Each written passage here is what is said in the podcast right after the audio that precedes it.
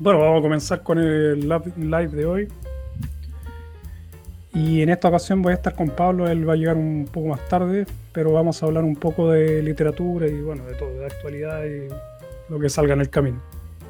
Y recuerden que me pueden encontrar en diferentes redes sociales que tengo, como es el Facebook, Instagram, Telegram y el YouTube. Así que ahí me pueden encontrar como el Beto Logom o Lagom, se escribe. Y en el podcast Hecho en Suecia. Así que ahí me pueden encontrar, ya saben. Y como les digo, en esta ocasión vamos a hablar un poco de literatura y de actualidad y todo lo que sale. Ya saben, y quería comenzar antes de que él llegara. Bueno, él ya viene en camino, pero antes de comenzar tengo aquí algunos libros que conseguí en la biblioteca que me han parecido muy buenos y se los quería recomendar a la gente que quiere aprender sueco. Así que por eso tengo este libro que se llama SFI Booken Less, se llama. Este es del curso A y B. Eh, muy bueno. Este curso, este curso es bueno, básico. Pueden ver aquí que a ver si muestro un poco por ejemplo, comienzan, qué sé yo, enseñando cómo pronunciar. Esto es bien básico, el A y el B. Entonces, para la gente que quiere aprender sueco, que está aquí en Suecia, eh, pueden ir a la biblioteca local que tengan y pueden pedir este libro, que es súper bueno, como les digo, para comenzar. Y tiene un CD también que les va a permitir practicar la pronunciación. Así que está bueno, yo lo revisé y me gustó, está bien para comenzar. Y igual tiene harto texto, o sea, no es tan. Ahí, por ejemplo, pueden ver que tiene bastante texto para hacer un libro básico de sueco. Así que yo creo que está bueno. Y una vez que hayan terminado este libro, que es el, como les digo, básico, pueden saltar a este que es. Se llama Svenska Stieg for Stieg o sea, es sueco paso a paso. Y este es el 1, como pueden ver, el nivel 1, que sería como el. Un poco el. También es como el. El nivel B, está por ahí. Y ahí pueden ver cómo comienzan con, bueno, con los nombres, las vocales. Pueden ver aquí, ahí están los, los nombres y tienen aquí para pronunciar también. Pero este es muy bueno también, este libro me gustó y se los quería recomendar. Este, como les digo, lo pueden conseguir en las bibliotecas locales y se los prestan por 15 días, creo. También tiene CD para practicar la pronunciación. Así que si tienen la posibilidad de conseguirlo en la biblioteca aquí o comprarlo, si lo pueden comprar, es muy bueno este Svenska Stieg for Stieg. Entonces pueden comenzar con este que es un poco lo mismo, pero este está, el amarillo está un poco más avanzado. Yo creo que el, para comenzar este SFI eh, LES es mucho mejor, porque este está igual un poco más avanzado, avanzan más rápido el amarillo este que es eh, Svenska.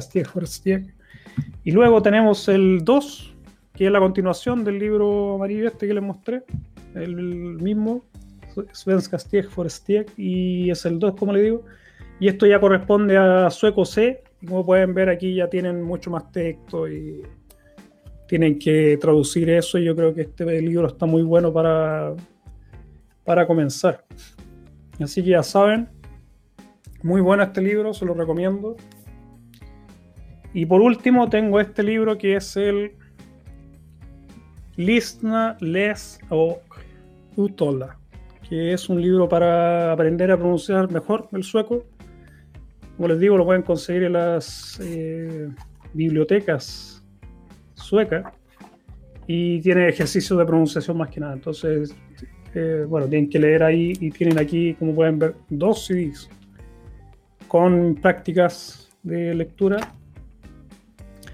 Y esto sería muy bueno. Además, me falta un, libro que había conseguido. mientras tanto, voy a ir a buscar un libro, otro libro que les quiero mostrar. Ahí está, Pablo. Hola, Pablo.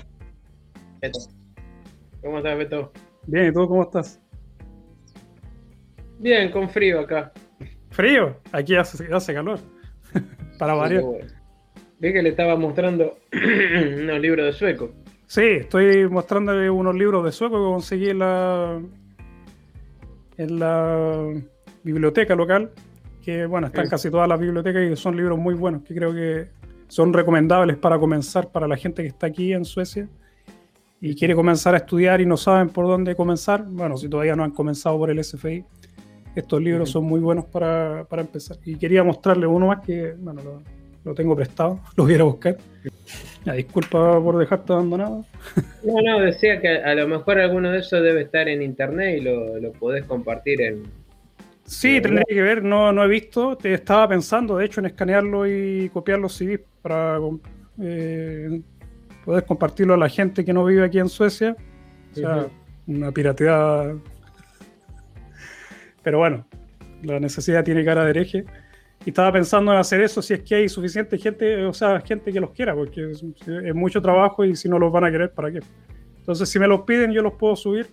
Y este es el otro que es, eh, bueno, este es la Odisea en realidad, pero no les quería mostrar el, el libro en sí, sino que esto pueden ver aquí dice Let Less Klassiker, que son libros clásicos en sueco fácil. Entonces ustedes pueden ver acá que les voy a mostrar unas páginas, pueden ver que hay muy poco texto. Y bueno, lo, son frases que están aquí. Y estos libros son muy buenos para aprender, porque no es muy difícil, eh, utilizan palabras que son muy sencillas, o sea, son las más comunes de hecho. Entonces pueden encontrar aquí, pueden aprender mucho con, este, con estos libros. Y esto es una colección bien grande. Yo miré en la biblioteca ahora, habían alrededor de, qué sé yo, 300 libros diferentes. Y bueno, no todos son clásicos, pero hay también actuales. Y están muy buenos, que se llaman, como les digo, Let Less, y los pueden conseguir a las bibliotecas locales de aquí de, Suecia. Y si ustedes están viviendo en Suecia también y están, van a la biblioteca, van a poder conseguir también una aplicación Aquí me dieron un papelito con todas las cosas que me ofrece la biblioteca. Y claro, aparte de poder pedir libros, películas y música, pues pueden conseguir eh, una cuenta en, se llama cinestierna.com y es una, una, página web para ver películas. Debe ser algo como Netflix, algo parecido. Tienen una, una aplicación que se llama Libby, que sirve para escuchar y leer libros digitales, muy bueno. Esa sí la, la he escuchado, la he usado. Tiene otra que se llama Press Reader también, que yo también la tengo y la, he utilizado mucho y es para descargar periódicos. Los periódicos locales los puedes descargar y los puedes leer. Así que es muy bueno eso. Y por último tienen una, si tienen una cuenta en la biblioteca aquí sueca, pueden conseguir acceso a esta aplicación que se llama U-Talk, que es para practicar idiomas cualquier idioma. Pero este es muy bueno también, está bien avanzado. O sea, es algo así como el, el Duolingo, una cosa así, pero un poco más. Por lo menos yo lo revisé y está bueno. No, sé si recomendarlo, pero, pero es gratis. Simplemente con la cuenta de, la biblioteca, por lo menos de aquí de Gotemburgo, ustedes pueden conseguir acceso a, todo esto, todos estos beneficios. Así que está muy bueno y como les dije, lo principal estos libros. Hay muchos libros para estudiar en sueco aquí en, la biblioteca. Vi alrededor de 30 diferentes ediciones de diferentes libros para enseñar sueco. O sea, son muy buenos y tienen mucha variedad. Revisé, como les dije, algunos de ellos y este me parece muy bueno para comenzar. Ese SFI Booken, el libro que utilizan para comenzar con el SFI. Y está bien, está bien básico para la gente que no a lo mejor no tiene profesor. Eh, pueden utilizar este libro más el, el, audio que trae. Y luego cuando ya hayan terminado con ese, les recomiendo que empiecen con este, que también está bueno. O sea, como pueden ver, sueco paso a paso les va enseñando de forma intuitiva y obviamente subiendo el nivel. Cada vez que, que pasan un capítulo va a ir aumentando el nivel. Así que son muy buenos. Este azul ya está, está bien completo, tiene mucho texto, como pueden ver, ejercicios de gramática y todo. Así que es muy recomendable porque yo he visto libros de sueco que no tienen mucho material, o sea, tienen material, pero son muy gráficos Y a veces, bueno, sirven un poco los gráficos, pero también yo creo que hay que leer mucho para aprender un idioma y este les trae mucho material para leer. Por ejemplo, trae este, este segmento que es una pequeña historia probablemente y luego tienes que responder las preguntas y ese tipo de ejercicios son muy buenos para, para aprender un idioma en realidad. Y acá, por ejemplo, este cuadrado, una vez que ya terminas con, e, con, ese, con ese ejercicio de lectura y de respuesta y ejercicio, tienes un sector que es de gramática. Entonces te explican un poco de gramática cada vez. Por ejemplo, acá tienes otro. Fijan, ahí tienen. Aquí tienen otro cuadrado. Estos cuadrados por líneas café son eh, pequeñas explicaciones gramaticales. Y ahí van avanzando. Entonces, cada cierto tiempo viene una explicación gramatical de lo que están haciendo y yo creo que eso es muy bueno. Así que este es muy recomendable. Y si hay suficiente gente que quiera estos libros, me puedo dar el trabajo de subirlos, pero si no, no. Y además estaba pensando en, hacer algunos videos explicando cómo utilizar estos libros, pero eso lo voy a hacer más adelante. Ahora no, no, no voy a dar el trabajo de hacerlo. Y lo otro, como les digo, esto, los libros Let Less, que también tienen en inglés, si es que quieren practicar inglés aquí pero estos son muy buenos para comenzar con el sueco, así que muy recomendable. Y como les digo, tienen una colección, por lo menos de los clásicos, había más de 200 clásicos.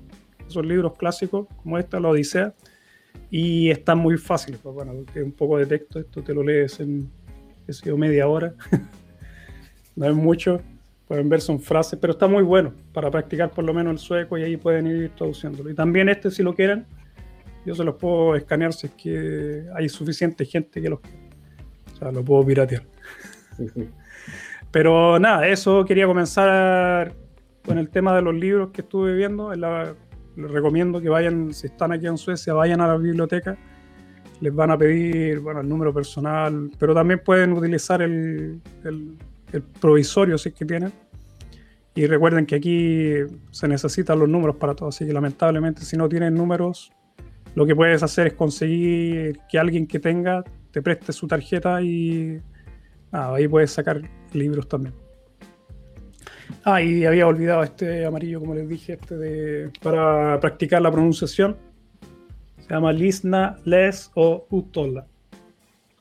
Que pueden ver también, como les dije, son ejercicios de. Simplemente son ejercicios de pronunciación. Y aquí, por ejemplo, sale cómo hay que poner la, boca para pronunciar ciertas letras y sonidos. Así que está muy bien. Y nada, eso.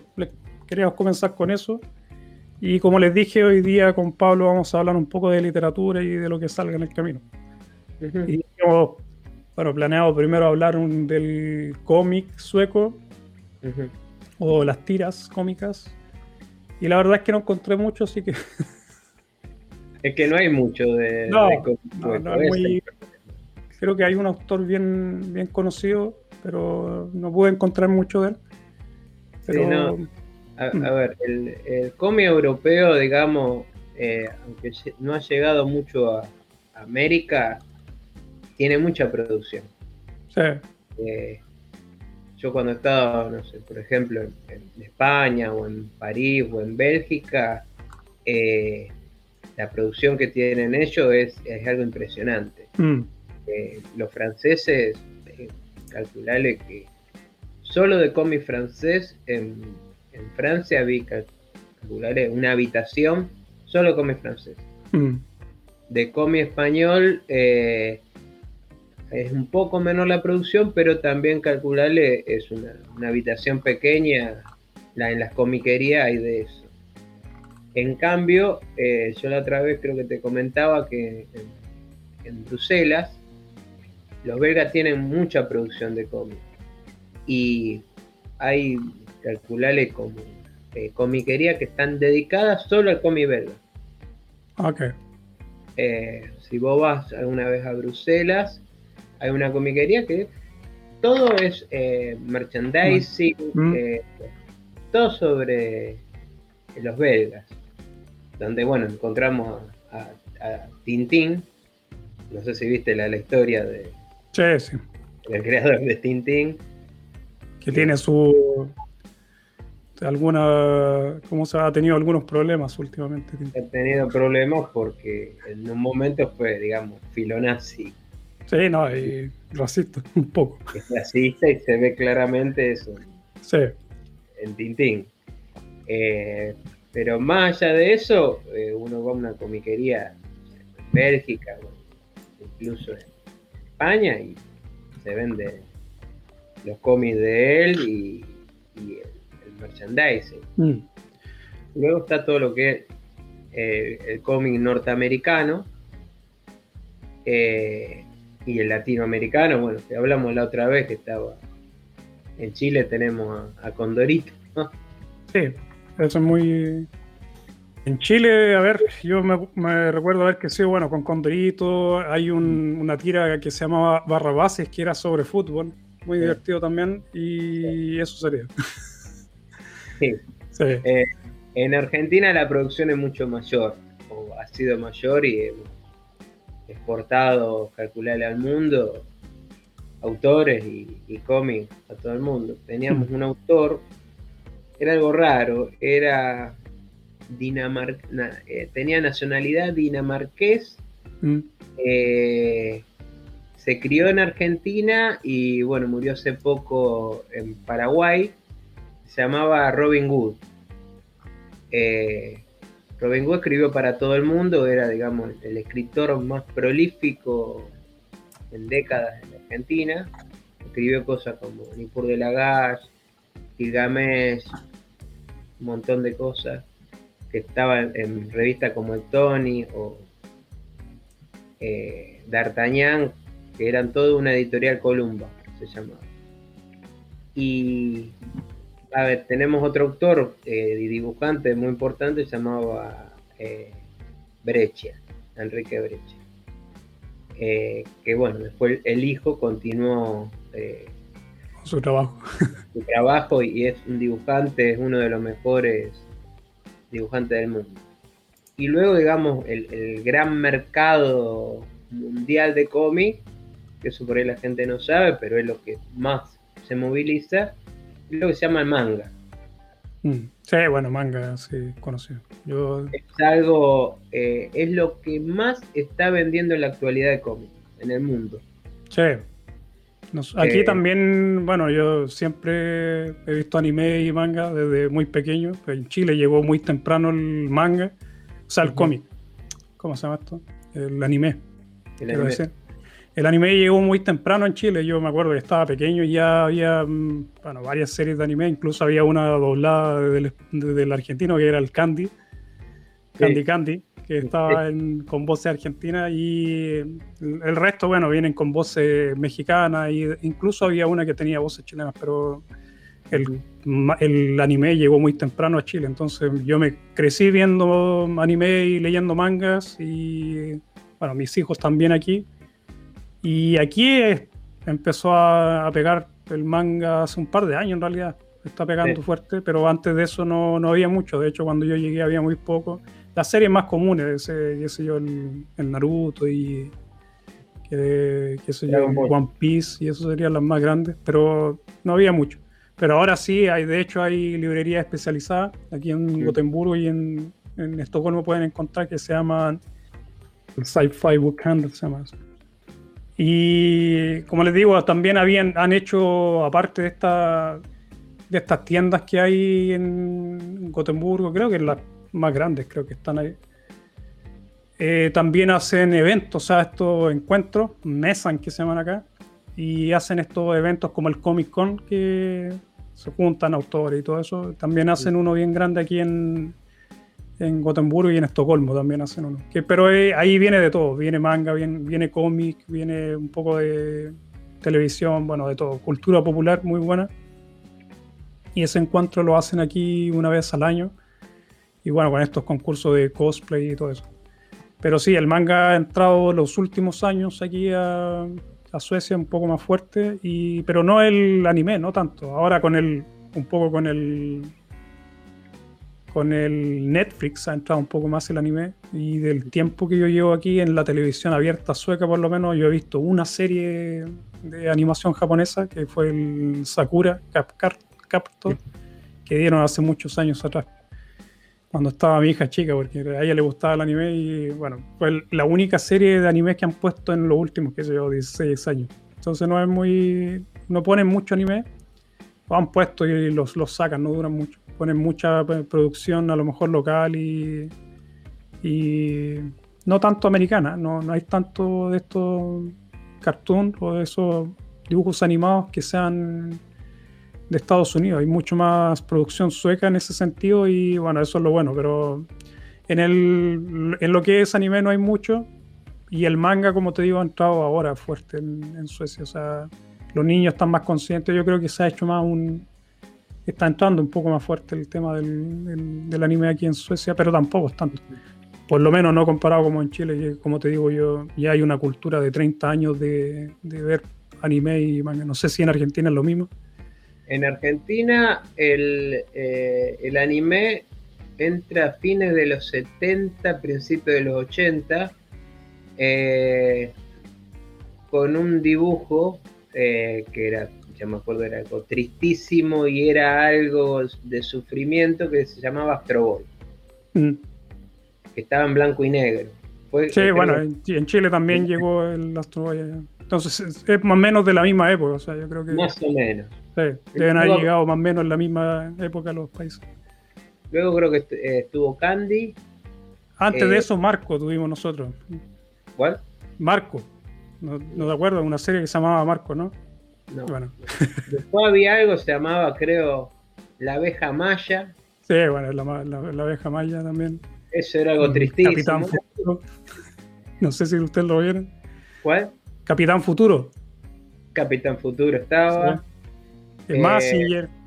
Massinger Z. Eh, después que más entró. Eh, bueno, Caballero Zodíaco, me acuerdo. Sí, eso ya es de los 90 pasado. De los 90, Dragon Ball también. Mm. ¿Qué más entró? Eh, y había otro más que no me acuerdo, que también era algo, era todo, me acuerdo, triste. sí, era, este, el, Marco era, era bien triste, era un niño que había quedado huérfano, parece, y la, madre se había, se había, lo había dejado en, Europa y ella se fue a vivir a Argentina. Y él cuenta la historia de cómo llegó a Argentina buscando a la mamá. Así que era muy triste la historia. Y eres de esa época, de cuando daban Candy, daban Marco, Heidi también daban. Me, te iba a decir Heidi. Había otro que estaba muy bueno, no sé si te acordás, eh, Cobra. Sí, bueno, Cobra. Centella tenía uno también, de las motos. Eh, y, estaba uno que era también muy bueno, que te, acordás seguro, Meteor. Sí, Meteor también. Sí, esas mismas series son las que llegaron también, en, yo creo que en la misma época de no haber llegado. Porque yo recuerdo que mi madre me contaba que había visto Marco y, debe haber sido en, los 70 por ahí. Yo te, digo, lo, reprimí porque debió ser tan triste. y el Candy, yo me acuerdo que lo dieron mucho tiempo en Chile y no me gustaba porque, bueno, en vez de ver otras, otras cosas, me, mis primas dejaban viendo ahí Candy que les gustaba mucho, que era como una telenovela animada. Y bueno, no era de mi gusto, pero bueno, también era anime. Así que. Algo que vos te debes acordar, eh, Robotech. Sí, Robotech, eso ya es posterior, pero también muy bueno. Recuerdo un el, Robotech. El boom, Robotech. Mm. Pero Robotech ya era. No, no, no, sé si ponerlo como anime, eso era un poco una mezcla de, de anime con cartoon, porque en realidad la, la versión, o sea, podríamos decir de anime anime sería Macros, que es la versión japonesa de Robotech eran tres animes. De 30 capítulos que, los unieron en Norteamérica que le pusieron Robotech. Sí. Eh, lo unieron como pudieron, bueno, vamos a venderlo, eso hicieron un negocio millonario. Eh, el tema que vos decís que se está imponiendo ahí el manga no es solo ahí, es un tema mundial. Mm. Lo que ha pasado es que todo lo que es los cómics norteamericanos bajaron su venta estrepitosamente. A ver, las películas que se hacen de superhéroes se supone que para vender historietas. El problema es que en los últimos años no, han aumentado los, las ventas de historietas, sino todo lo contrario, bajaron. Mm. Eh, ¿Por qué? Porque el que consume historieta, eh, principalmente, no sé, Superman, Batman, Capitán América, los héroes norteamericanos, busca algo específico que ya por ahí no. Sí, ya no pega tanto. En cambio, el manga ofrece cosas que. o el anime ofrece cosas que eh, el que consume eso lo, encuentra ahí. Sí. No, además yo creo que el, el, manga y el anime también de cierta forma es como es como entretención rápida, o sea, es como la comida rápida, eso sería el manga, porque son historias muy cortas a veces, que no duran mucho tiempo, son, qué sé yo, 24 capítulos, 12 capítulos a veces, cuando es anime, y luego pasa uno a otra historia, o sea, no es, exceptuando las series largas que hay, como el, el, One Piece y a lo mejor el Bleach y el Naruto, el resto de las series son relativamente más cortas, por lo menos no han estado 10 años en producción. Entonces, generalmente uno consume, es algo rápido, se acaba rápido y ya saltas al, siguiente. Eso sí. Pero, a ver, lo que pasa es que algunas eh, series que son cortas, como, a ver, te doy un ejemplo.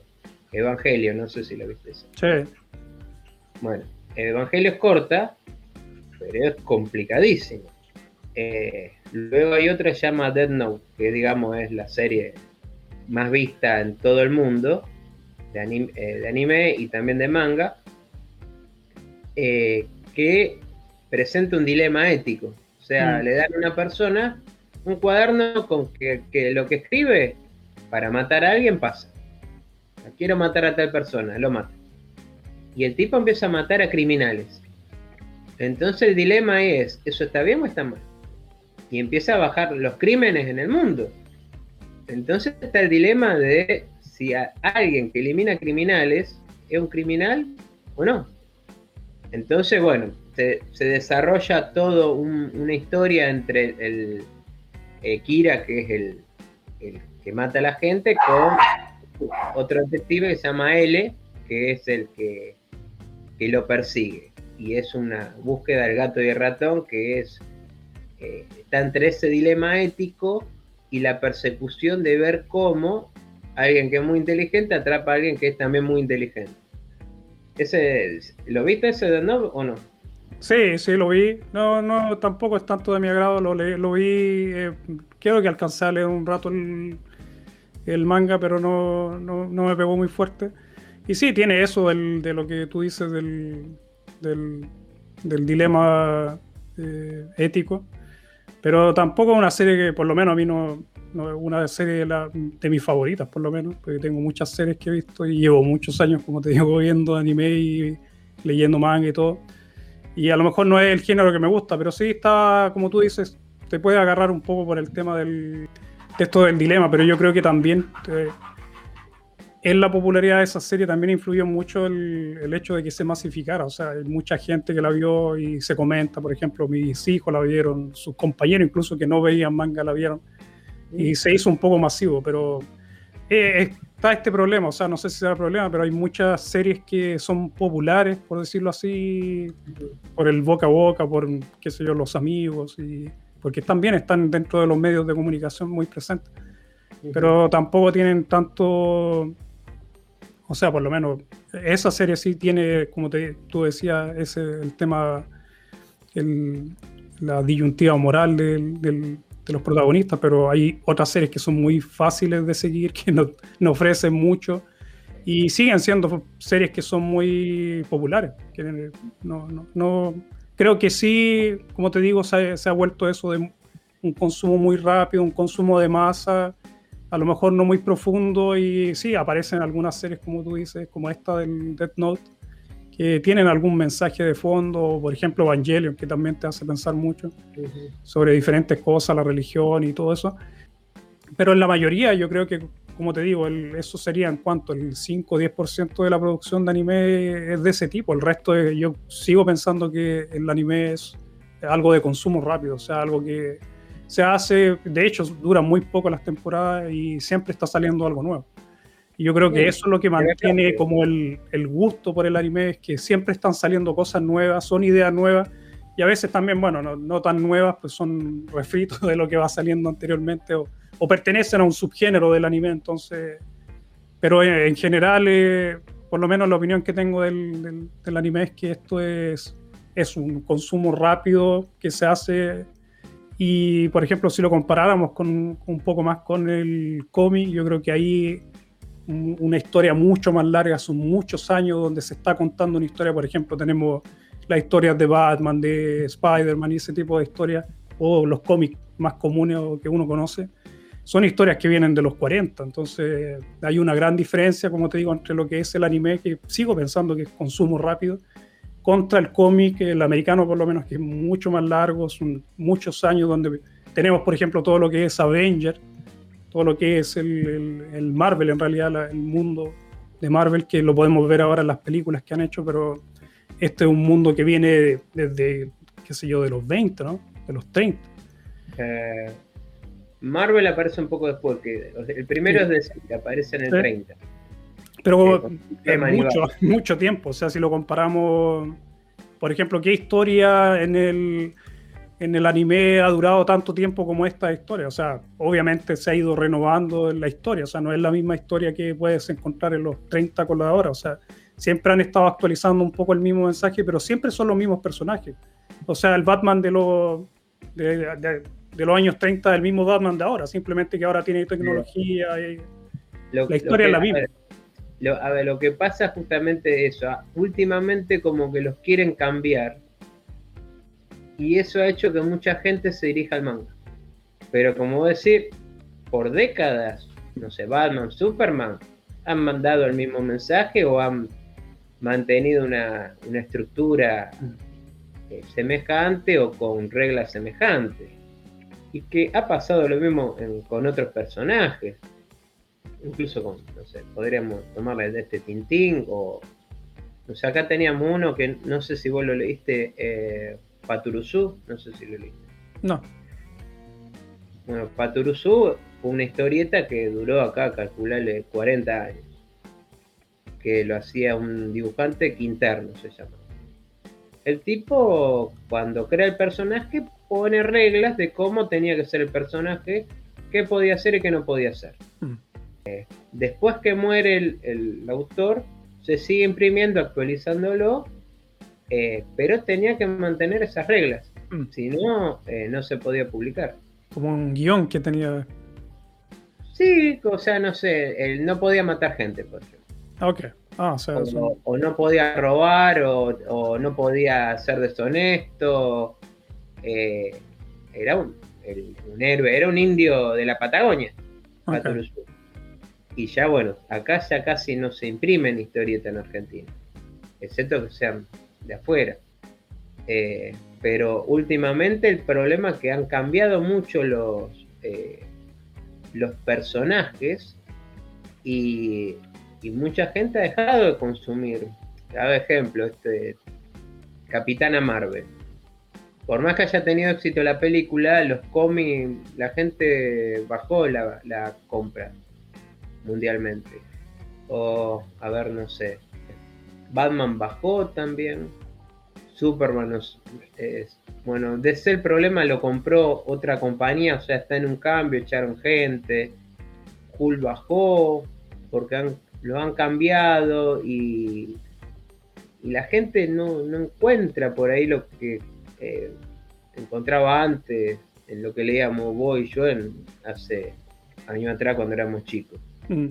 No sé, aventura, eh, por ahí ciertos valores o, cierta sorpresa, era algo como nuevo también para nosotros. Eh, es más, hay eh, personajes que por ahí son que han aparecido por las películas que vienen el cómic y hay otros que son muy interesantes y no, no han aparecido. vos debiste ver, no sé, V de Vendetta. Sí. Eso sale el cómic o Watchmen. Sí, también eso no. Bueno, todo eso en un cómic de, alta calidad y que el, eh, si vos, lees la película, eh, el creador de cómic pidió no salir en los créditos. Porque decía que no reflejaba la película lo que él había escrito. Mm. Se están expandiendo hacia otros lados todos estos autores. No sé, a ver. Mm. Sí, ahí, eh, ahí, tengo una reflexión eh, con una de estas series que se llama The Walking Dead. No sé si la has visto, probablemente, muy conocida, que también viene de, un trabajo gráfico bien famoso. Y yo pienso que en ese caso por lo menos se demostró que no todo el material de cómic es traspasable a la pantalla. Porque una parte muy importante en la historia del cómic fue cuando murió este el coreano que salía ahí en la serie.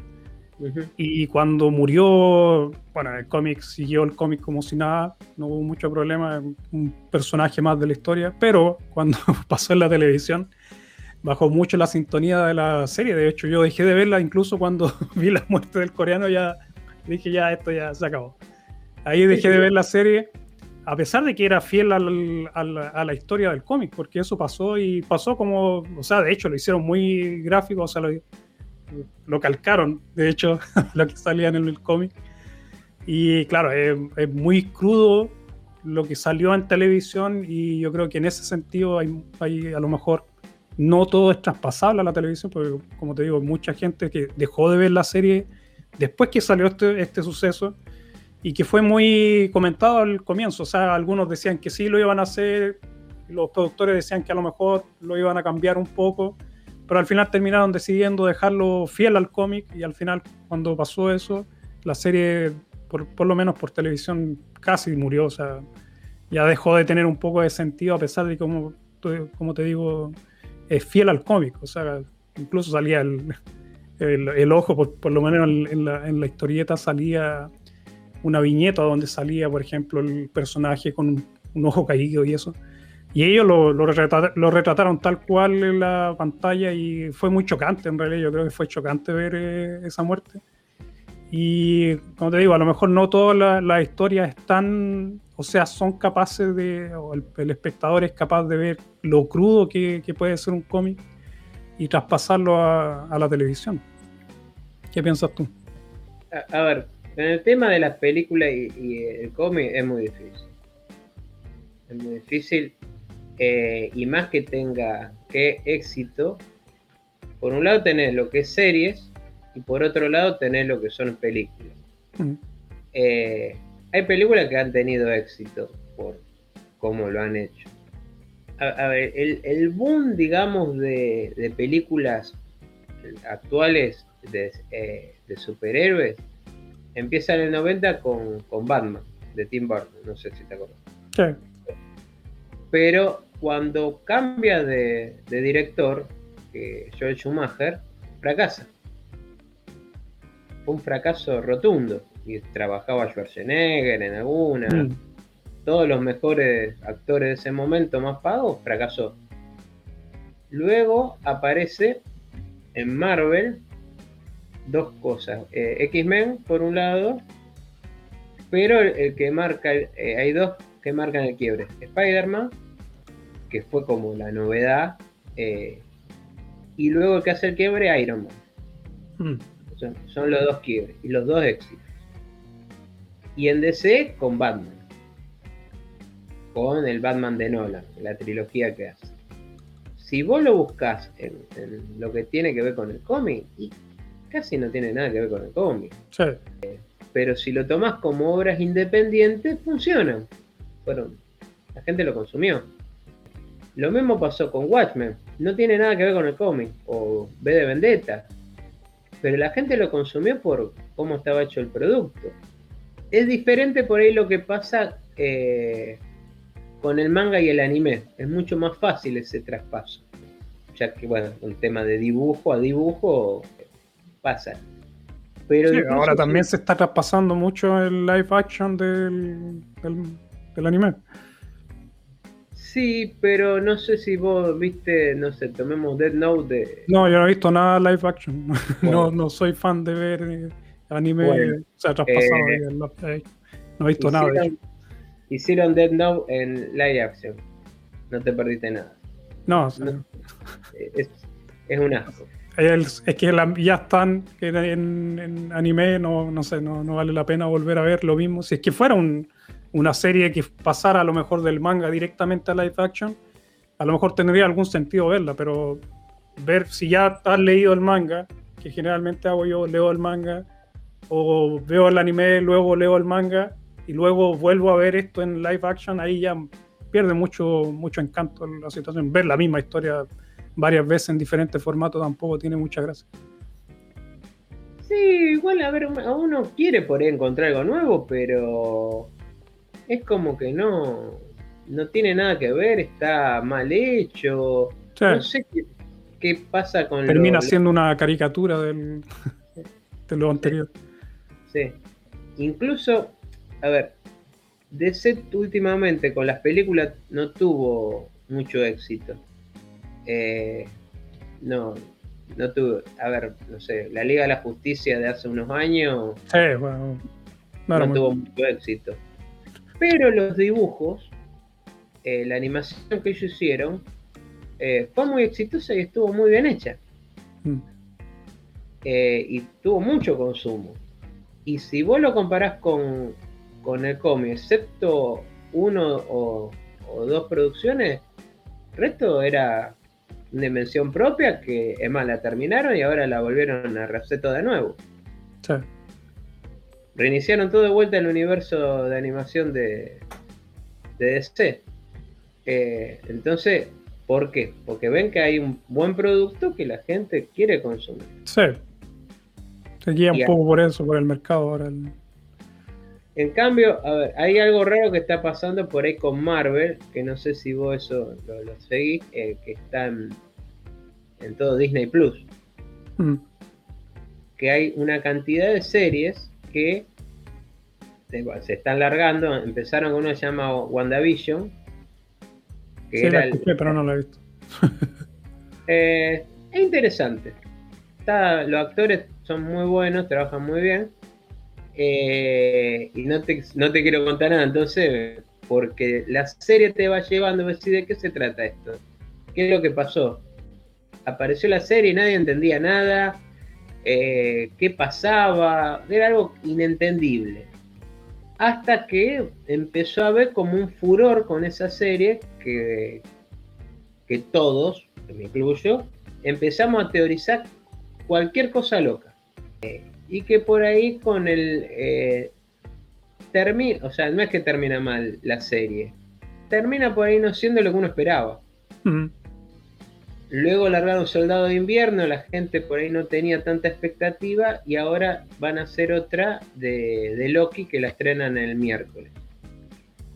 Eh, y que dicen que mejora la de Falcon y Soldado de Invierno. Pero, o sea, ponen plata, están bien hechas. ¿Dónde fallan por ahí, creo yo? Eh, la historia. Eh, y varias de las películas, como le ha pasado a DC, el, el guion a la historia, como que no, no tienen una lógica o no se entiende por ahí por qué pasó esto, por qué uno piensa, ¿qué me pasa? Yo haría tal cosa, ¿por qué no hace lo, que cualquier persona haría? Y complica algo o termina mal. Eh, hay cosas que no, se entienden y que hace que eh, no funcione lo, que uno espera. Pasa con, con las películas también. pero esa WandaVision, eh, se la recomiendo para verla con, con la familia. Sí, no, a mí no me ha llamado la, atención nada que haya salido de Marvel todavía. Sí, vi el Endgame y esas series, creo que la, he visto un par de veces. Esa sí me gustó. O sea, he visto todas las películas de Marvel casi, pero no, una historia que me llame tanto la atención, creo que no, va por ahí mi, gusto. Y, pero de serie no me, no me llama la atención ver series que sean de Marvel hasta el momento. He visto algunas, pero tampoco soy tanto de seguir series, pero como te digo, la última que vi fue The Walking Dead y otra que vi hace mucho tiempo atrás, pero ya cuando estaba terminando era esta del Game of Thrones, que fue muy popular en su tiempo también. Y yo no la vi hasta el final, casi cuando ya estaba terminando, me, decidí a verla. Me dijeron que era bueno, la empecé a ver y sí, enganché al final porque estaba bueno. Y, pero sí, no, no soy mucho de seguir series todo el tiempo. Yo creo que voy, más por el tema de los libros y también el manga o el, anime. Pero, no sé, alguna una serie buena que he visto últimamente puede haber sido esta El Gambito de Dama, no sé si la viste tú. Que hay una actriz eh, británico-argentina que es muy buena la serie, me gusta, porque me gusta el ajedrez también, pero es buena la serie, está bien ambientada y todo. Y de ese tipo de serie yo creo que soy más que ver. De superhéroes no he visto muchas, de hecho, no, no. Y ahora creo que va a salir algo del Señor de los Anillos también, por, lo menos del mundo del, de Tolkien, así que eso también lo estoy esperando, pero eso sería. Y tampoco he visto nada o muy pocas películas de Star Wars. He visto algunas, bueno, obviamente todas las seis películas que habían, y, pero eso sería, no, no series. O sea, no, no. Me cuesta ver una serie que esté ambientada en una película o que sé, o que venga de ese, del mundo de las películas. O sea, veo la película y sí, está, está bueno por el momento, pero para, ver 20 capítulos de, de, lo mismo, no, no sé, no, no, no es de mi gusto. Prefiero ver, como te digo, ese tipo de serie un poco a lo mejor basada en libros, en novelas y ese tipo de cosas que, me gusta también leer mucho. Así que eh, esa, por lo menos, no sé, esas historias me han gustado. Y como te digo, del anime te puedo contar un poco más. que es lo que. voy a un ejemplo: El Señor de los Anillos. Sí. Eh, si vos comparás el libro con las películas, Peter Jackson, eh, hay un libro que a mitad lo dejó de la. sí, pero está, pero igual creo que está muy bien hecho. Yo he leído el, Señor de los Anillos muchas veces en, tres idiomas diferentes. Y me parece que así, obviamente hay limitaciones que son parte de lo que es la televisión, que tiene que ser mucho más rápido. Y obviamente hay también cambios en el guion, o sea, por ejemplo, lo que salió en, la, en una de las películas del Hobbit, donde salía una elfa y bueno, la protagonista era una mujer y todo. Creo que ahí se venda un poco más para el, para el, tiempo actual, o sea, lo, que trata hacer o tratan de hacer los directores, incluir. Entonces, en ese sentido, para poder incluir, por ejemplo, las minorías sexuales o qué sé yo, a las mujeres, porque son libros muy antiguos en donde las mujeres eran discriminadas. O sea, generalmente en las historias de Tolkien el protagonista siempre ha sido un hombre, entonces hay una discriminación de hecho y bueno, lo tratan de modernizarlo, tratando de adaptar estas historias con la modernidad en realidad y agregan personajes que a lo mejor no son parte de la historia. Y en algunas veces, bueno, algunas veces fracasan en su intento de dejarlo un poco parecido al, al, a la historia original. Pero aún así, yo creo, por lo menos El Señor de los Anillos me parece que es una buena adaptación, porque son adaptaciones. A ver, yo te, yo te digo mi impresión de cuando fui a ver la película así. La, la primer película del Señor de los Anillos, a mí me pareció casi un calco al, eh, al primer libro. Mm. Eh, la segunda había cosas que se iba, pero digamos, eh, estaba muy bien hecha. Pero supongamos, el, la última película, más allá de que toda la escenografía, las batallas, es una épica que, está muy bien hecha.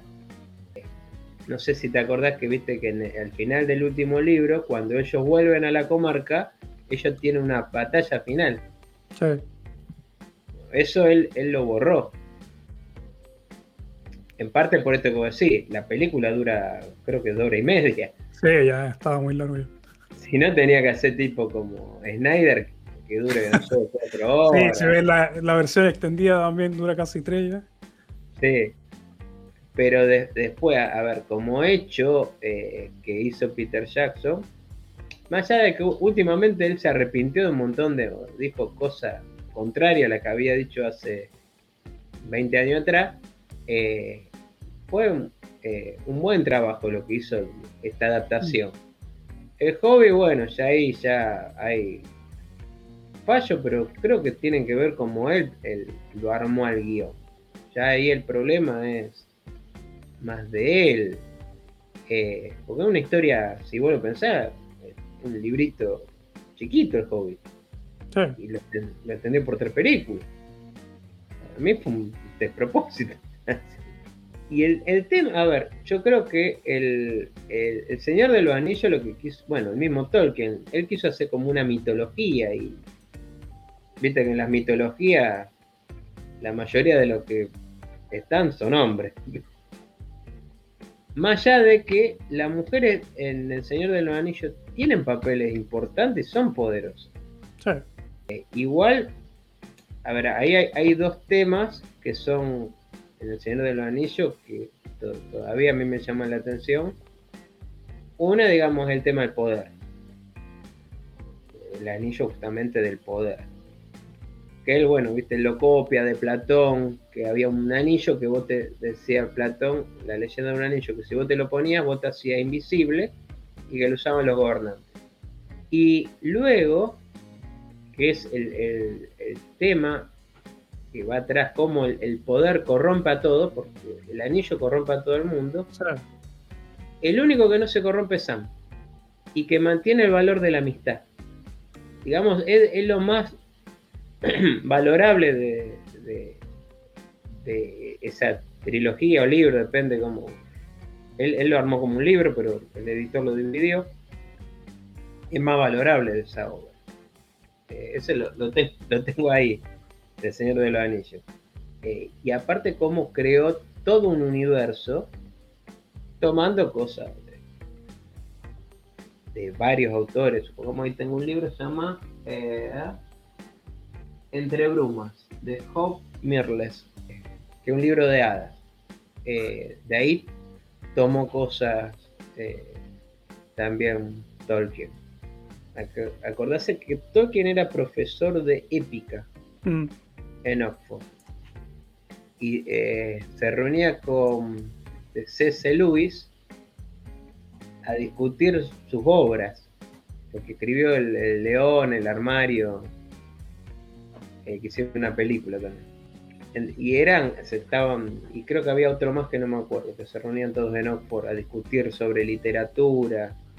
Y también a que, a que acordarse, creo que Tolkien era, también C.C. Lewis era muy católico los dos, o religioso. Y también es muy, muy interesante, viste que él después no publicó casi más nada, Tolkien. él solo se dedicó a, a contestarle a, su fan. O sea, vos le enviabas una carta y él te contestaba. Y te hacía un dibujito también. Y así estuvo años que no pudo publicar nada de lo que después publicó el hijo con el nombre del padre.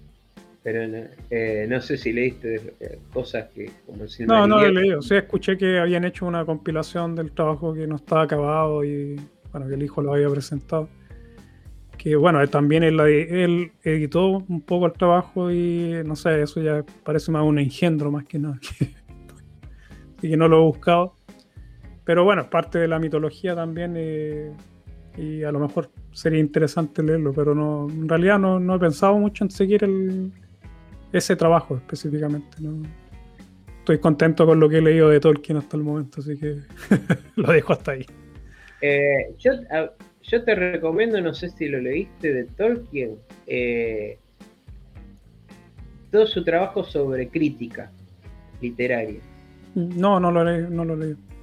Eh, bueno, eso no, sé si eso lo publicó él y luego, bueno, el hijo lo, compiló, eso está escrito por él. Es muy interesante. Todo el análisis que hace de épica y de literatura y poética.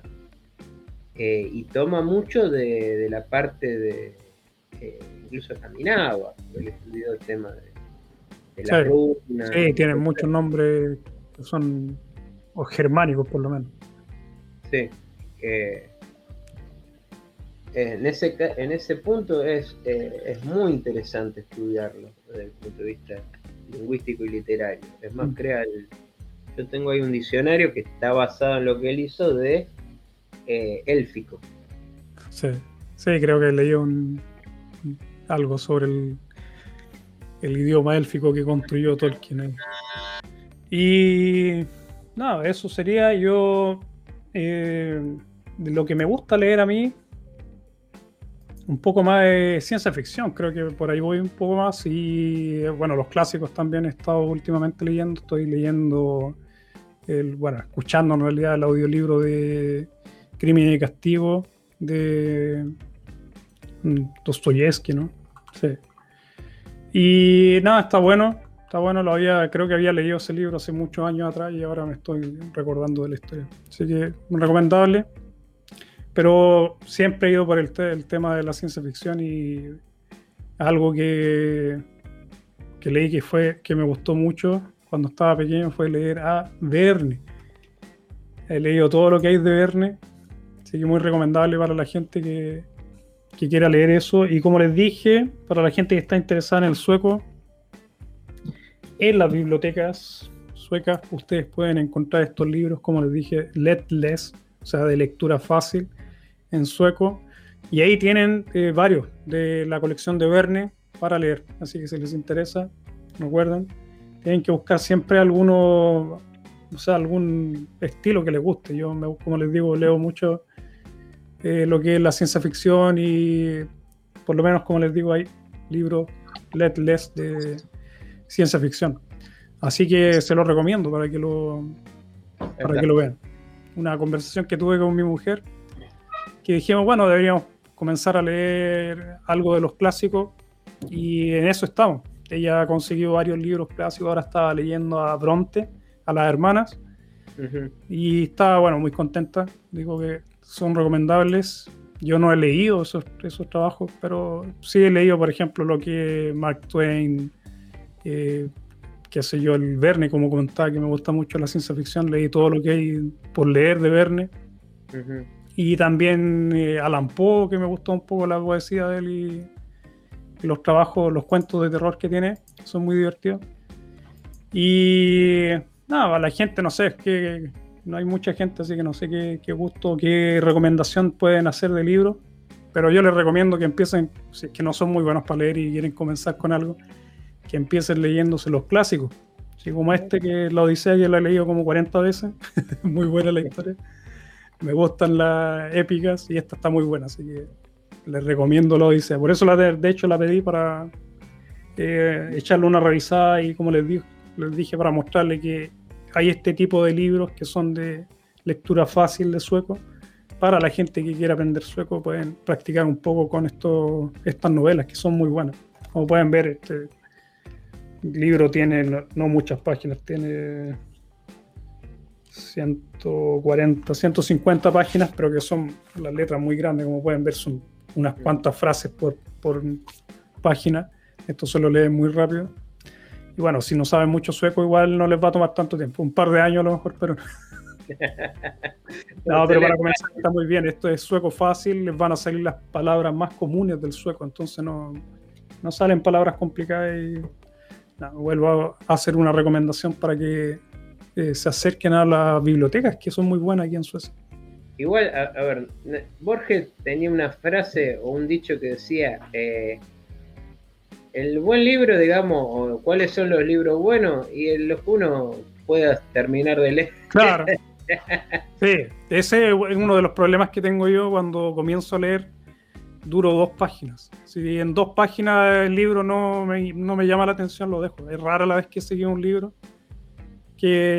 y no sé, tengo esa, esa, primero obviamente leo un poco de qué se trata el libro y todo, que sé yo, a lo mejor el prólogo si es que tiene, pero generalmente empiezo a leer dos páginas si no me llama la atención, porque obviamente ya sé más o menos de qué se trata el libro, y si no me llama, por ejemplo, la, la, técnica o el estilo del escritor, lo dejo. Entonces me he dejado libros y también series, que me pasa lo mismo, que leo, alcanzo a ver cinco minutos de una serie y si no me llama la atención la dejo y no. es difícil que lo vuelva a, retomar. Pero sí, terminar un libro yo creo que es lo más importante. Vos te decías, si uno no le gusta el libro, lo tiene que dejar. Sí, así de simple. Hay muchos libros para leer, así que no, hay de qué preocuparse. Igual, a ver, te digo, yo Pablo lo empecé a leer hace y 30 años, calculo. Mm. Poe tiene algo como que yo siento con él, amor-odio. Eh, porque el tipo era genial. Eh, inventó casi todo. Novela detective, ciencia ficción, eh, terror, todo lo inventó él. es más, un montón de gente le copió a Poe. Ejemplo, no sé, Arthur Conan Doyle, el Sherlock Holmes, es una copia de, Dupin, de Edgar Poe. Balzac le copió, todo le copiaron a Poe. Lo que pasa es que también eh, es tan genial que vos en un punto, eh, vos decís, ¿cómo alguien puede escribir algo así? Te da como rabia también. y yo lo que no pude nunca ver es todo el tema, él, escribía mucho sobre crítica literaria.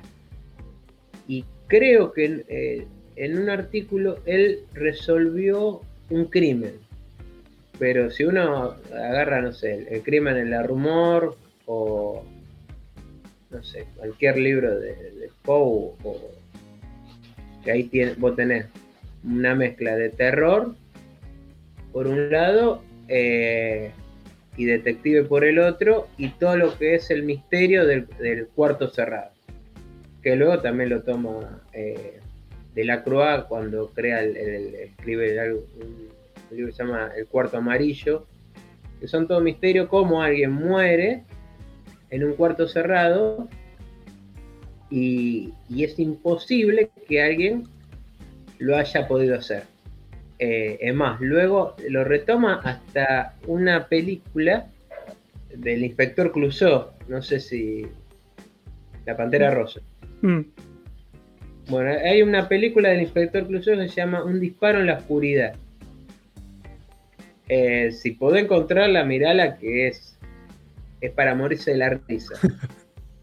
donde él eh, tiene que resolver eh, la muerte de una persona en un cuarto cerrado con llave y que a la persona que encontraron con la pistola en la mano, él dice que no fue.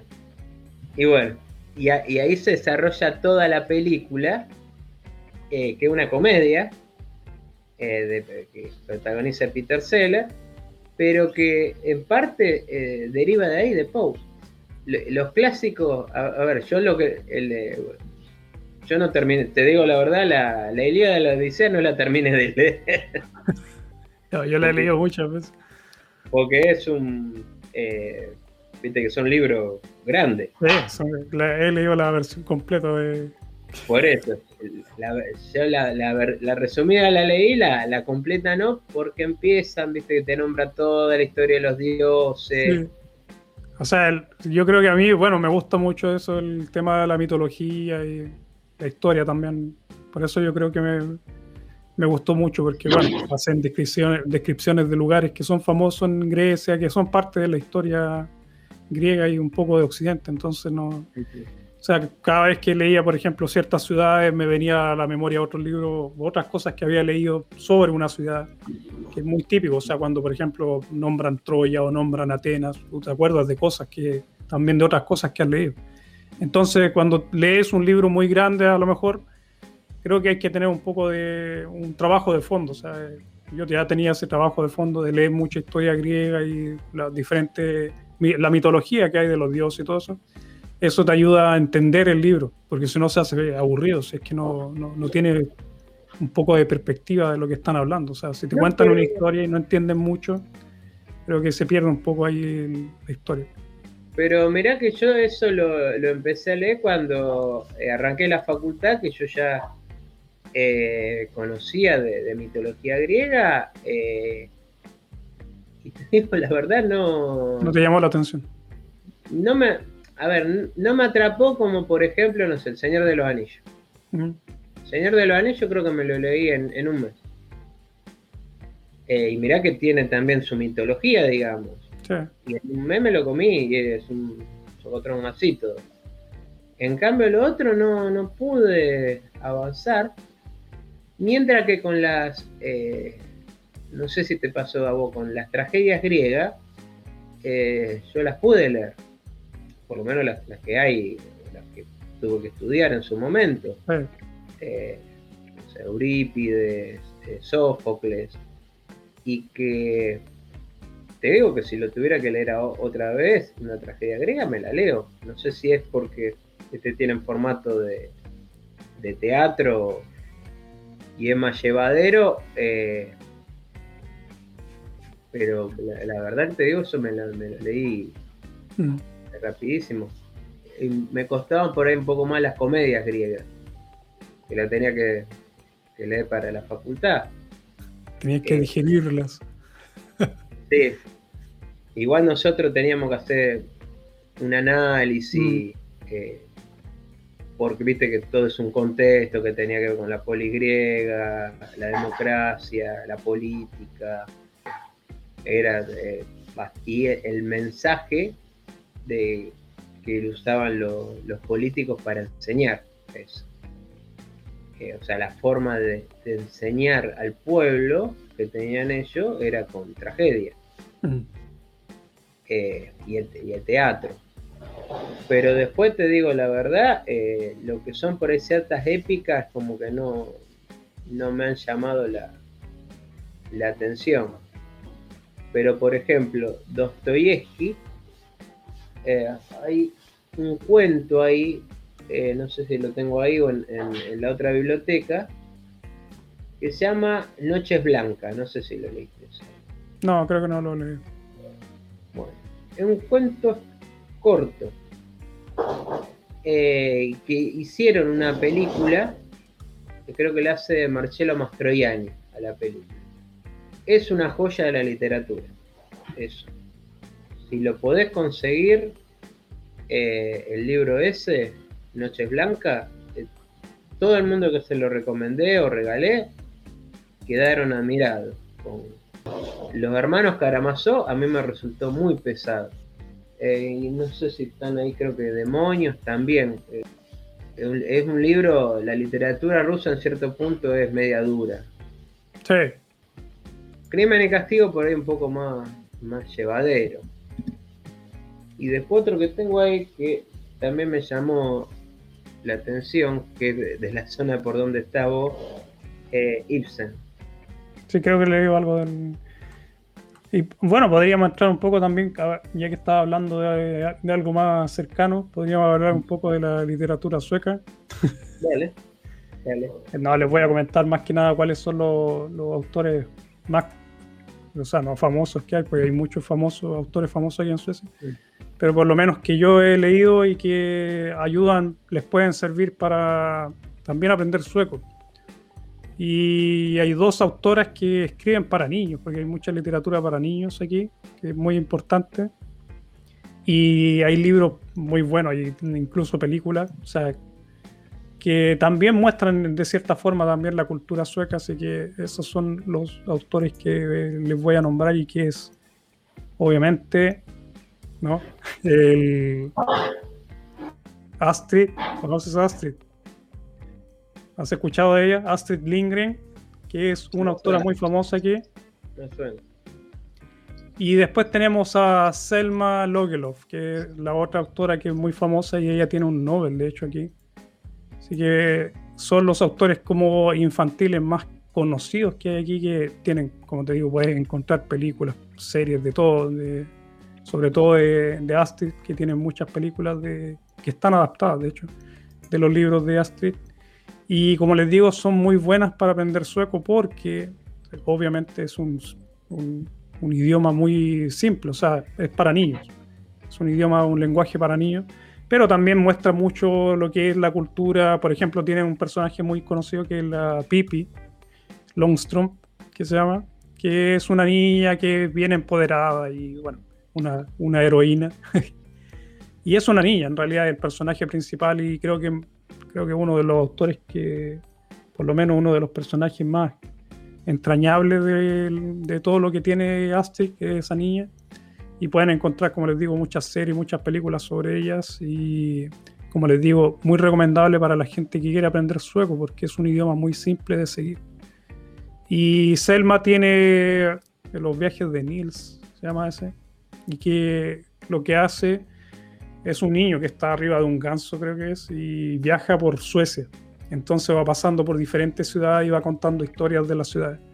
Entonces, aparte de que tiene esta, esta lo, que es la geografía, porque te enseña geografía y de hecho aquí en Suecia ese libro lo, utilizaron para enseñarle geografía a los niños. Entonces, a los niños le hacían leer que es una novela, un tipo de novela, pero es una cuenta, una, una historia muy amena de, del viaje que hace este niño arriba de este ganso y va pasando por diferentes ciudades suecas y obviamente va nombrando, por ejemplo, los lugares que visita, las regiones, las ciudades y lo, como les digo, lo han utilizado aquí como eh, trabajo, o sea, como material didáctico para enseñar geografía.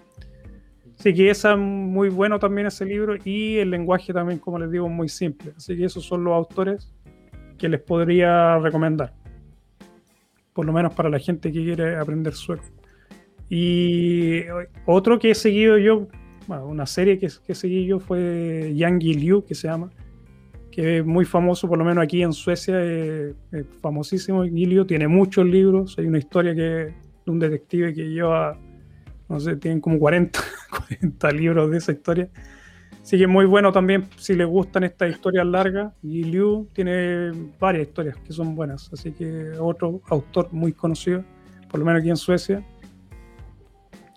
Y después tiene los, del que hablamos la otra vez, ¿te acuerdas de Stieg Larsson? Que tiene el, el Millennium, pero que yo no he leído porque no me interesa mucho lo que ha hecho.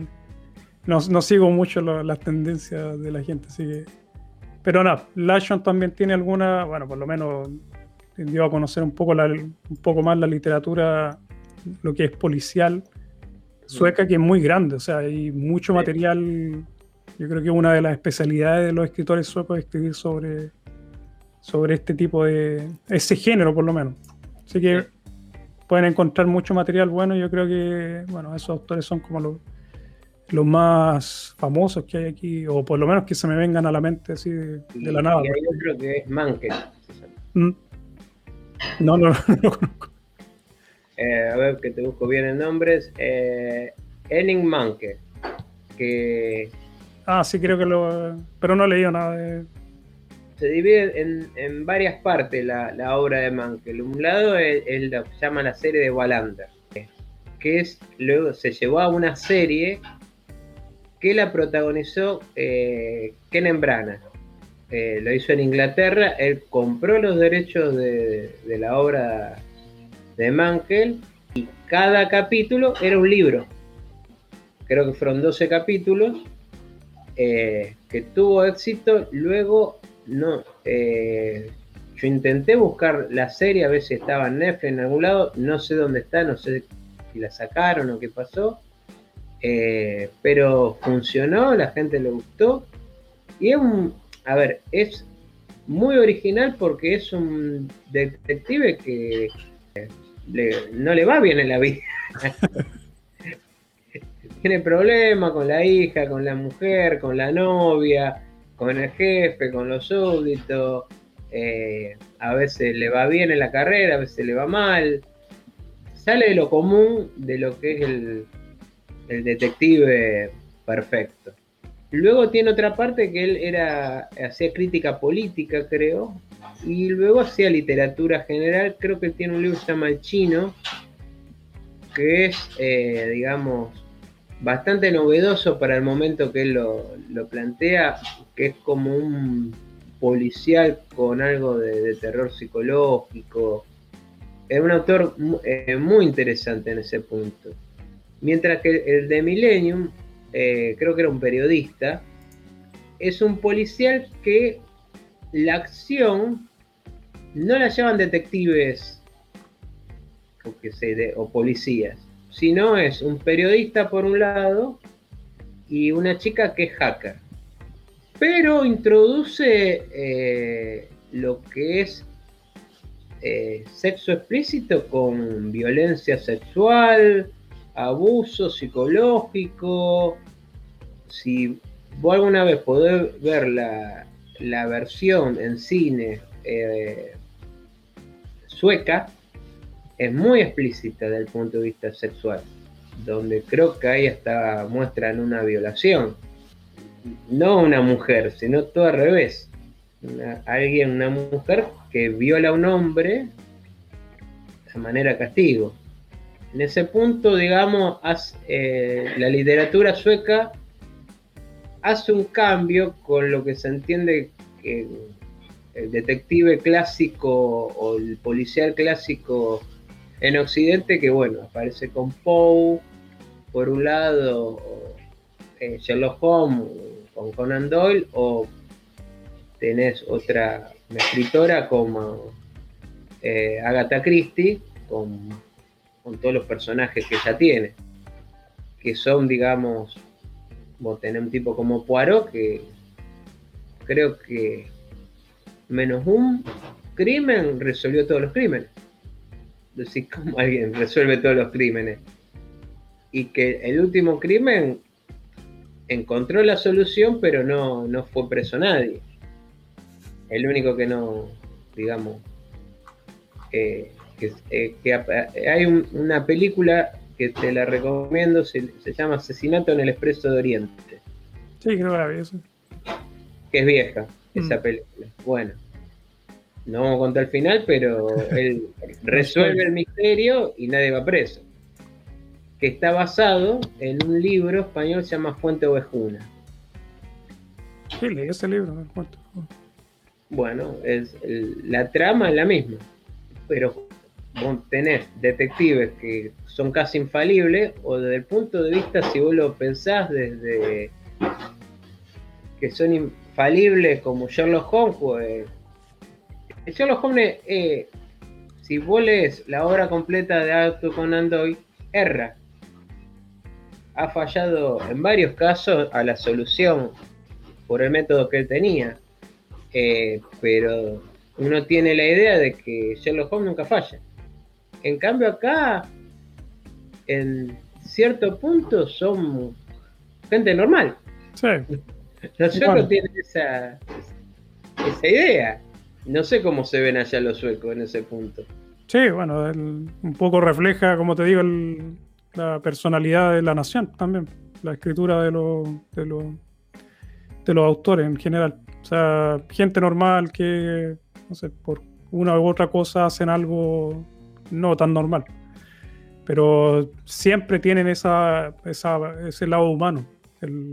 la parte humana yo creo que es muy importante en todo lo que es la literatura sueca y Incluso lo podemos ver en el tema de, estos cuentos de niños que te digo que en muchos casos, por ejemplo, contaban la historia de esta niña, de la Pipi, que se crió sola porque en la antigüedad igual los suecos tenían esto de a lo mejor de irse a las ciudades y se quedaban sus hijos solos en el campo. La niña se crió sola, estaba huérfana, me acuerdo, y nada, muestran un poco lo que es la vida en realidad, contando un poco con en forma de novela y también muestran un poco la realidad del país. Es, bueno empezar con los clásicos porque sabes que no te van a fallar. Sí. Y avanzar si, si a vos te interesan. Mm. avanzar sobre un libro que por ahí no te gusta, no tiene sentido. No. Sí, la recomendación es esa. Yo, por lo menos, como te decía también, yo no, no duro muchas páginas leyendo algo que al final a lo mejor no te va a gustar. Y creo que nunca he fallado en, ese, en esa aserción. O sea, creo que una vez traté de leer un libro que no me gustó y alcanzé a leer 30 páginas, pero fue una tortura leer 30 páginas de algo que no, no te llama la atención. Perdía el hilo argumentativo. Y sí, eh, los, libros, como te digo, no he leído muchos libros, mucha literatura desde pequeño. Y no sé, la, recomendación es eso, más que nada que lean, independiente de lo que sea, que sea cultura popular o que sean clásicos, lo que sea, la recomendación es que lean. Y no sé, que también consiguen, a lo mejor consigan un, gente con quien discutir libros también es muy bueno, te ayuda mucho a pensar otros puntos de vista, o sea, lo que estamos haciendo ahora, por ejemplo, te ayuda a pensar es la forma que tú, por ejemplo, piensas sobre algún libro, te hace pensar si tú a lo mejor piensas lo mismo, piensas lo contrario, eso también es un buen ejercicio. Creo que si tienen este tipo de grupos de lectura, sería muy bueno. Es otra recomendación que, les puedo hacer yo. Sí, y, a ver, retomando un poco lo que hablamos, una buena forma de iniciar en la lectura, y más para los chicos jóvenes, son las historietas. Sí, el manga. el manga, sí. Mis hijos leen eso mucho, light novel que le dicen ellos, que son estas historias que vienen del anime, que, pero son, están escritas. A lo mejor es lo mismo que sale en el anime, pero está escrito. Y lo bueno es que también sí es un lenguaje bien simple, son libros cortos, no, no es tremendos libros, o sea, hay libros que son muy difíciles de digerir y estos, ¿cómo se llaman? Light, eh, livianos, o sea, que son cosas muy livianas de leer, que son yo creo muy buenos, por lo menos eso, a nosotros no, no, no me da lo mismo que lean eso que se lean un clásico, a mí me da lo mismo. Mientras ellos lean, está todo bien porque es una buena práctica en general la lectura y es algo recomendable para la gente. Y la gente que, por ejemplo, quiere venir a Suecia, que bueno, este canal es sobre eso, y quieren aprender un idioma, lo principal es leer, leer, leer, leer. Esa es la forma de aprender un idioma, o sea, tienen que leer mucho.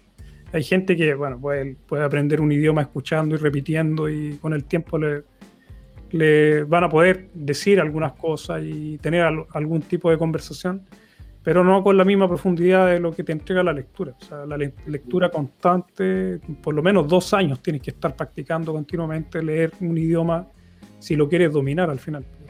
Y si quieren vivir en este país necesitan dominar el idioma. Así que la recomendación es que lean. Y por eso les traje este para que tengan una idea de que aquí, por lo menos en la librería sueca, existen estos que se llaman LET, LES, lectura fácil, para la gente que está comenzando con la, con, la, con el sueco. Así que eso sería, te quería agradecer por, estar conmigo hoy. No, muy amena la conversación. Tú tienes, en tu canal, yo ya revisé tu canal, muy bueno. Tienen ahí el canal de Pablo. Ahí pueden buscarlo por el nombre, Pablo Seit, aquí en, la parte de aquí de, abajo del, de él sale el nombre, lo pueden buscar. También voy a dejar el link en, en los comentarios pueden encontrar el, canal de Pablo en donde él hace comenta ciertos libros que son muy buenos, que me gustaron mucho, así que dale nomás, sigue ahí con eso, que falta más material, sí. sí, A, ver, me acordé de algo, eh, que también los libros es como, digamos, las comidas. Eh, tienen, para consumirlo tienen su edad. Yo te, te cuento una anécdota. Mi mamá una vez me regaló El nombre de la, nombre de la rosa de Humberto Eco, un libro que eh, se lo recomiendo a todo el mundo. Ahí tienen todo lo que ustedes buscan de un libro, está en eso. Quieren misterio, romance, sexo, lo que quieran, está en ese libro. Me lo regaló a los siete años. No leí una hoja del libro. Diez años después lo, terminé, creo que en, dos semanas. Un libro está escrito magníficamente. Pero lo, recomendable es que lean lo que sea. Sí, yo he leído de todo, me, ha tocado leer cosas que a lo mejor no eran para mi edad, pero que sí las he entendido, no he tenido muchos problemas.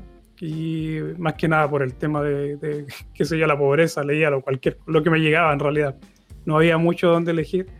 Así que a lo mejor no tenía mucha esa elección de elegir género y sí me tocó leer, qué sé yo, el, Khalil Gibran me tocó leerlo a los 13 mm. y, nada, cuesta, cuesta entenderlo. No es fácil leer a Khalil, pero recomendable. Después con el tiempo uno lo entiende más, pero creo que lo leí tres veces el mismo libro para poder entender parte de lo que decía. Entonces, sí, como dice Pablo, a veces tienen que uno leer de acuerdo a la edad que tenga, pero creo que también importa un poco la madurez también que, que uno tenga, puede ser más menor de edad, pero puedes tener a lo mejor un poco más de madurez y vas a entender cosas que en, otras circunstancias no lo harías. Así que más que nada probar, si es que no te interesa el libro, pero en algún momento lo puedes volver a revisar.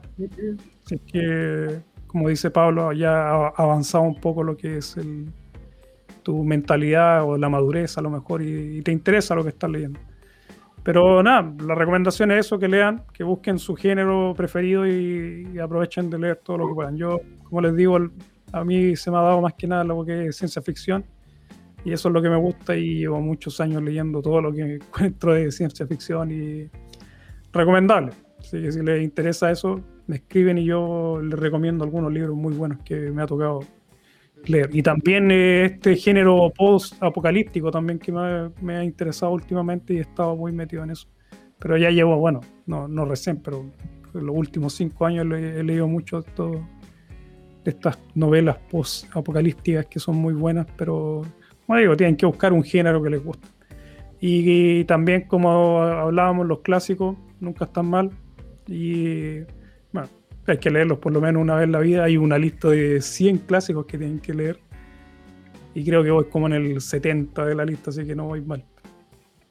Así que nada, esa es la recomendación. Nuevamente recuerden el canal de Pablo que habla sobre, sobre esto, hace comentarios de libros, sobre política, un poco también habla, así que son muy buenos los videos, también son cortos, así que no se van a aburrir. No van a estar como ahora que está, llevamos casi ya, bueno, más de una hora y media aquí en el live. Y eso sería, o sea, recuerden suscribirse a mis redes sociales, yo tengo YouTube, Facebook, Instagram y Telegram, me pueden encontrar como el Beto Lagom y en el podcast hecho en Suecia. Así que lo dejamos para la próxima semana y recuerden que si quieren algún tema, que toquemos algún tema, me lo dejan en los comentarios para prepararlo y lo hablamos la próxima semana. Así que yo creo que la próxima semana voy a hablar un poco del corona, de las nuevas restricciones que hay. Bueno, de la, están sacando las restricciones aquí en Suecia. Y vamos a hablar un poco de qué es lo que nos depara en el futuro aquí en Suecia con esto, que son muy buenos. muy bueno el futuro aquí. Ya aquí estamos sin restricciones. Salí ayer. Eh, nos tocó ir a la celebración de un, eh, no sé, preparatoria. Preparatoria, aquí se llama gimnasio. Y me tocó ir a una fiesta de, la salida de un, chico del, gimnasio. Y muy divertido, o sea, te, hay toda una tradición con eso aquí en Suecia. Y les, les, conté que podría hacer un video de eso, voy a tratar de hacerlo. A ver si les muestro cómo se celebra aquí eso, que es un momento muy especial para los niños, para los jóvenes en Suecia, el tema de, la graduación de eso incluso es mucho más importante que la graduación de la universidad. Aquí en la universidad cuando salen no, no hacen nada. es muy aburrido. Aquí uno sale de la universidad y no, no, vale mucho, pero salir del gimnasio aquí tiene mucho valor y bueno, tiene su significado obviamente mucho más profundo que, que, sé yo, la universidad. Creo que algo de la idiosincrasia sueca. Así que nada, lo dejamos para la próxima semana. Gracias a todos los que participaron, que no fueron muchos, pero va a haber gente que lo va a ver después probablemente en diferido, como eh, cambié un poco el tema del horario. Y nada, la próxima semana vamos a seguir a la misma hora, que es a las 18.30 horas de Suecia, que vamos a comenzar con los live para así yo tener un poco de tiempo después. Así que nada, gracias nuevamente Pablo por participar hoy y lo dejamos para la próxima. Dale, gracias Beto.